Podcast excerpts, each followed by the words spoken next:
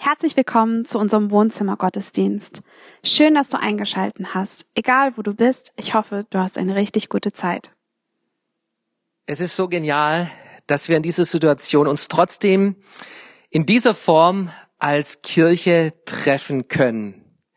Jesus sagt, kommt her, alle, die ihr mühselig und beladen seid, ich will euch erquicken.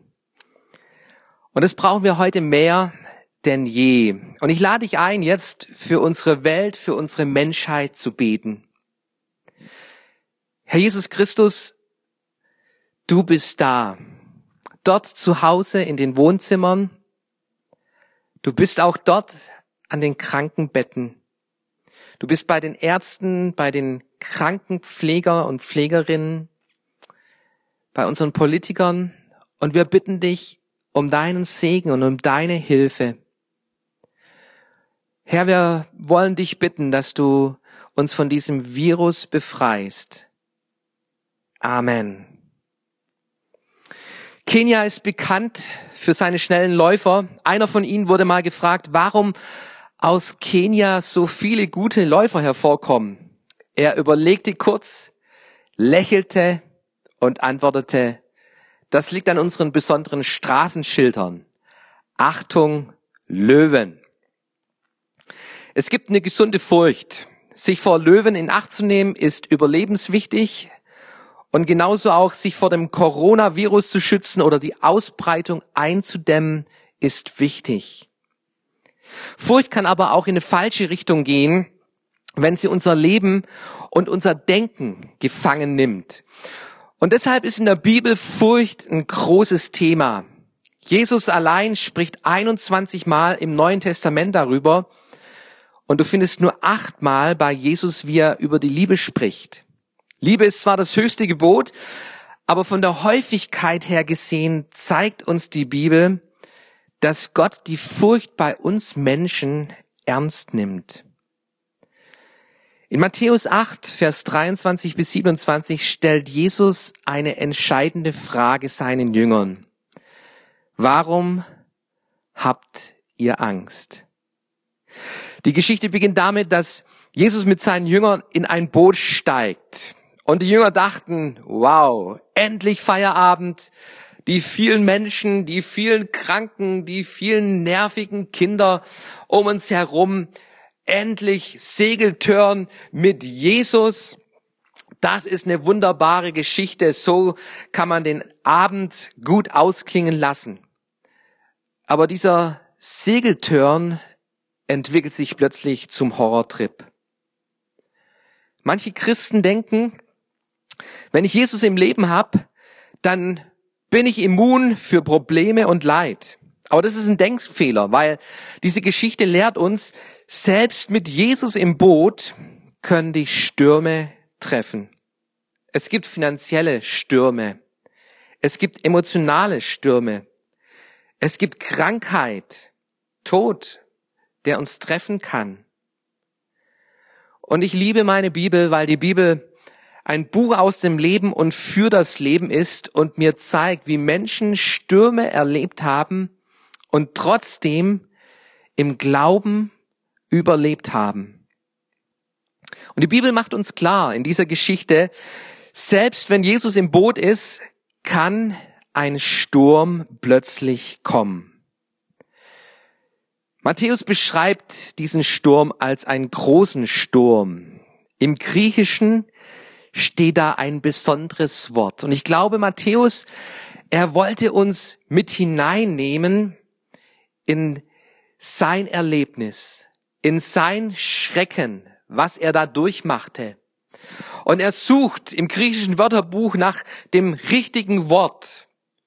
Großer Sturm, so klingt es im Deutschen. Im Griechischen landet er schließlich bei Seismos. Seismos, wir kennen diesen Begriff in Bezug auf Erdbeben und er bedeutet Erschütterung.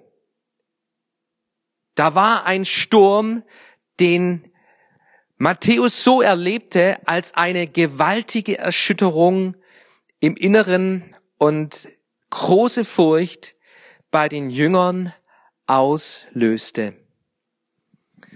Hast du mal in deinem Leben schon einen großen Sturm erlebt? Ich erinnere mich, als ein kleines Kind waren wir an der Nordsee mit meinen Eltern, mit meinen Geschwistern im Urlaub und wir fuhren mit einem kleinen Fischkutter auf Angeltour raus aufs Meer. Und plötzlich kam ein Sturm. Mein Bruder, der spuckte Galle und Wasser. Die einzige, die gut drauf war und die Fische weiter angelte, das war meine Schwester. Und ich, ich schrie als kleiner Junge wie am Spieß, so dass der Kapitän meine Mutter und mich schließlich in eine Kajüte hineinließ. Und was bei mir hängen geblieben ist, ist, dass ich mich an diesem Stuhl in dieser Kajüte festklammerte aus panischer Angst.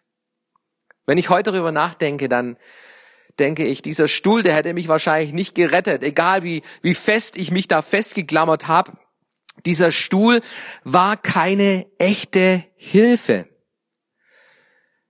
Wir haben alle unsere Sicherheiten im Leben, die wir uns aufbauen, an denen wir uns festhalten. Aber ich glaube, wir stellen fest, die entscheidenden Dinge im Leben, die haben wir nicht im Griff. Was morgen in der Welt passiert, keine Ahnung. Ob unser Herz morgen noch schlägt, keine Ahnung. Es gibt diesen Seismos, diese Erschütterungen, die uns bewusst machen, wir haben die entscheidenden Dinge oft nicht im Griff. Und das Kennzeichen von einem echten Jünger ist nicht, dass er keine Stürme erlebt, sondern wen er im Sturm entdeckt. Und ich möchte dich fragen, was würde sich ändern, wenn du gerade jetzt in dieser Zeit, in dieser Situation ganz neu und bewusst erkennst, da gibt es eine Hand, die dich halten will. Jesaja Kapitel 41, Vers 10 spricht von dieser Hand. Fürchte dich nicht, ich bin mit dir, weiche nicht, denn ich bin dein Gott, ich stärke dich, ich helfe dir. Ich halte dich durch die rechte Hand meiner Gerechtigkeit. Gottes Hände sind ausgestreckt für die ganze Menschheit. Und er möchte uns halten, festhalten in seiner Hand. Egal welche Stürme über unser Leben kommen, da ist die Hand des großen Gottes, Jesus Christus, ausgestreckt, auch dir gegenüber.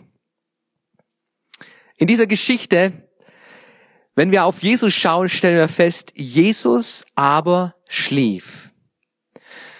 Warum schläft Jesus? Die Jünger sind panisch, haben Angst, sind erschüttert im Inneren und Jesus schläft. Kommt es dir manchmal auch so vor, als ob Gott schläft? Du erlebst einen Riesensturm, hast Todesangst und Gott, Gott scheint sich nicht darum zu kümmern. Schläft Gott? Ich glaube, Matthäus schreibt es ganz bewusst rein in diese Geschichte und macht uns deutlich, ja, Jesus konnte in diesem Sturm, Jesus konnte schlafen. Warum? Es zeigt uns, Stürme lösen bei Jesus keine Panik aus. Corrie ten Bohm hat es mal so ausgedrückt, im Himmel gibt es keine Panik, nur Pläne des Heils. Und die Jünger Sie waren voller Furcht. Sie waren zwar mit Jesus im Boot, aber ihr Glaube war nicht in Jesus. Nicht in Jesus. Und Glaube hat aber eine ganz genaue Ortsangabe. Wenn du deine Bibel einmal studierst in Bezug auf dein Leben und Jesus, dann wirst du eins feststellen, dass die Bibel oft es so beschreibt in Christus. Schau mal Johannes 16, Vers 33 dir an. Da sagt Jesus, dies alles habe ich euch gesagt, dass ihr in mir Frieden habt. In der Welt habt ihr Angst, aber seid getrost, ich habe die Welt überwunden. Ja, wir leben in einer Welt, in der es momentan drunter und drüber geht. Aber Glaube macht sich fest in Jesus. Wir gründen unseren Glauben in Jesus Christus, in seinen Verheißungen, in seinem Wort, in seinem Frieden, in seinem Denken. So wie Noah in der Arche war, so sollst du im Glauben in Jesus Christus eintreten. Es heißt in der Bibel, der Friede Gottes bewahre eure Herzen in Christus Jesus. Wie kommen wir in diesen Frieden? Und da möchte ich dir drei Dinge mitgeben aus dieser Geschichte, die uns helfen, in diesen Frieden in Jesus Christus hineinzukommen. Und das erste ist, du darfst im Gebet zu Gott kommen. Die Jünger schrien. Und es gibt Situationen, wo du nicht andachtsvoll das Vaterunser vielleicht beten kannst, sondern wo dein Leben voller Emotionen sind. Und weißt du was, du darfst mit deinen Emotionen, mit deiner Angst, mit deiner Furcht, darfst du zu Gott kommen und du darfst es ihm sagen, laut oder leise, das spielt überhaupt keine Rolle. Jesus, er will dein Freund sein. Und Freundschaft erträgt Emotionen. Freundschaft ist offen für Emotionen. Und Gebet, Gebet ist unser Zugang. Zugang zu diesem Gott, der da ist, mitten im Sturm. Als Gemeindeleitung haben wir diese Woche für euch gebetet, für unsere Welt gebetet, für diese Situation gebetet. Wir haben gebetet für unsere Politiker, für unsere Regierung, für unsere Stadt, für und für die Kranken, für die Ärzte. Und wir haben unser Herz ausgeschüttet bei Gott. Und es tut so gut. Es tut so gut, loszulassen bei Jesus Christus, abzuladen, unsere Sorgen und unsere Ängste. Es macht uns frei, wenn wir zu Jesus im Gebet kommen. Das zweite ist, lerne Gott zu vertrauen. Die Jünger hatten vergessen, was Jesus ihnen gesagt hatte. Wir gehen auf die andere Seite. Das war das, was Jesus ihnen gesagt hatte. Und wenn Jesus etwas sagt, dann kann kein Teufel, kein Dämon, kein Cäsar und kein Wind etwas daran ändern. Und deshalb ist es so wichtig, dass auch du dich an das Wort Gottes hältst im Glauben, im Vertrauen. Lies in deiner Bibel Deine Bibel ist voll mit Worten, die Gott dir zuspricht, die Gott in deine Situation, ins Leben hineinlegen will, damit du im Glauben daran festhältst, dass Zuversicht und Hoffnung und ein tiefer Frieden sich breit machen kann in deinem Herzen. Und weißt du, was Gott verheißt, das wird er auch erfüllen. David Wilkerson, ein Prediger, bekannter Prediger aus New York. Er litt an Flugangst und so war Fliegen für ihn immer ein Kampf. Einmal bei einem Flug, mit vielen Turbulenzen, da saß er schweißgebadet und mit den Nerven am Ende in seinem Sitz. Und auf einmal bemerkte er ein kleines Mädchen in der Reihe neben sich und die saß völlig ruhig in ihrem Sitz und war völlig unbeeindruckt von all diesen Turbulenzen. Und David Wilkerson schaute dieses Mädchen an und fragte dieses Kind, sag mal, hast du keine Angst? Und das Mädchen antwortete, nein, ich habe keine Angst, weil mein Papa der Pilot ist und weil wir nach Hause fliegen. Gott verspricht uns keine sturmfreie Fahrt durch das Leben. Aber er verspricht uns, dass wir an das Ziel ankommen werden. Und das Dritte, was ich dir mitgeben möchte, ist, Stürme gehorchen der Macht Gottes. Dieses Wort Seismos findest du dreimal im Matthäusevangelium. Das erste Mal bei der Sturmstillung, das zweite Mal, als Jesus am Kreuz stirbt und das dritte Mal, wo er aufersteht von den Toten. An diesen drei Stellen gibt es ein Beben. Da wird etwas erschüttert. Und Jesus hat nicht nur den Tod besiegt, dass du ein Leben hast hier und bis in Ewigkeit. Er hat nicht nur die Sünde besiegt, alles, was dich zerstört, all deine Entscheidungen, die falsch waren, alle Süchte, falsche Gewohnheiten. Dafür ist er am Kreuz gestorben. Und Jesus, er will auch die Angst besiegen.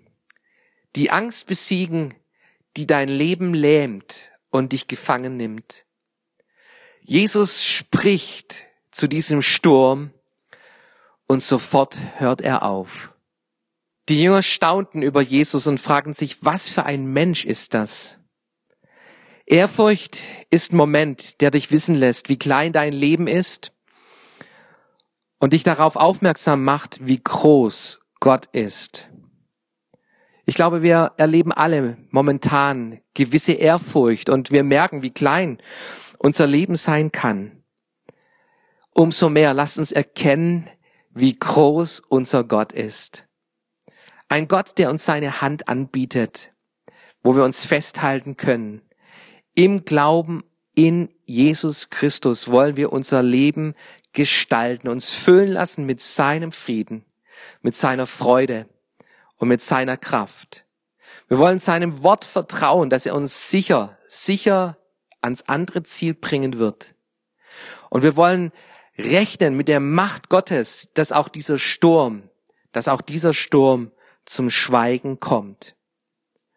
Und so lade ich dich ein, jetzt an dem Platz, wo du bist, zu Hause, in deinem Wohnzimmer, wo auch immer du diese Predigt schaust, nimm dir einen Augenblick Zeit für Anbetung, in Ehrfurcht vor deinen Gott zu treten und all deine Sorgen und deine Furcht bei ihm abzuladen. Rede mit Gott darüber und fang an, im Vertrauen in Jesus Christus zu leben. Gott segne dich.